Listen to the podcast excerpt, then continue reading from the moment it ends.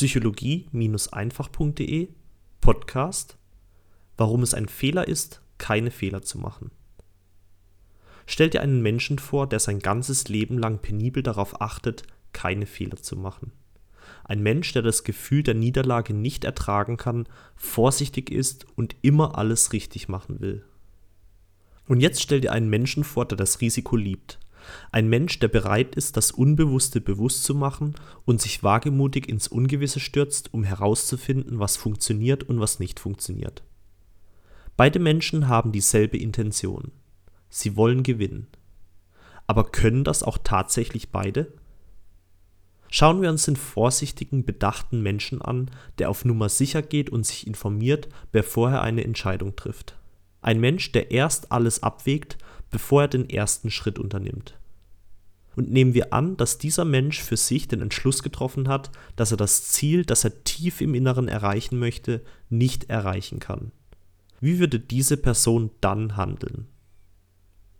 Ganz genau. Diese Person würde ihr Ziel aufgeben, bevor sie es überhaupt versucht hätte. Denn sie will ja auf keinen Fall einen Fehler machen. Und schauen wir uns jetzt den wagemutigen, abenteuerlustigen Menschen an, der es liebt, das Unerfahrene erfahren zu machen.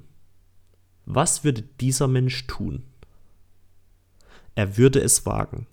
Er würde den ersten Schritt unternehmen.